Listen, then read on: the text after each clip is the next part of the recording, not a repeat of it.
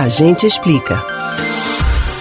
As campanhas eleitorais seguem até o dia 1 de outubro, véspera da votação do primeiro turno. Durante o período, candidatos e partidos podem exibir suas propagandas em diversas mídias, inclusive em via pública. E é sobre isso que o nosso ouvinte Ninho de Barra de Jangada, Jaboatão dos Guararapes, tem uma dúvida.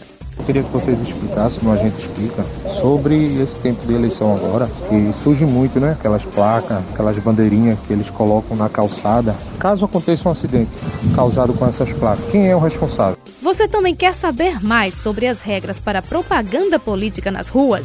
A gente explica. A legislação eleitoral permite a colocação de mesas para distribuição de material de campanha e a utilização de bandeiras ao longo de vias públicas, mas desde que esses materiais sejam móveis. Essas mídias podem ser instaladas a partir das 6 horas da manhã e devem ser retiradas até as 10 horas da noite. A norma define que as bandeiras só podem ser colocadas nas calçadas, sem atrapalhar a circulação de pessoas nem os veículos que passam na rua.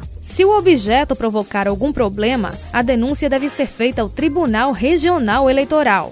Caso constatada infração, partidos e candidatos podem ser penalizados com multa. Por meio do aplicativo Pardal, disponível gratuitamente para smartphones, os cidadãos podem enviar fotos e vídeos de situações supostamente irregulares para análise da Justiça Eleitoral. Os tribunais regionais eleitorais também formam comissões para fiscalizar as propagandas políticas nas ruas.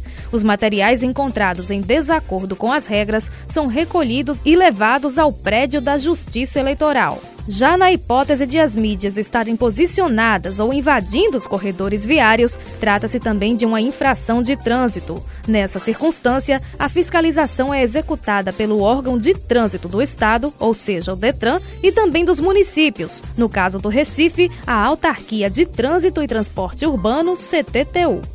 Denúncias podem ser feitas ao Detran PE pelo telefone 3184 8405 e à CTTU pelo 0800 081 1078. Dependendo dos prejuízos provocados pelos materiais de propaganda, a situação pode ser levada ao Ministério Público para apuração das responsabilidades.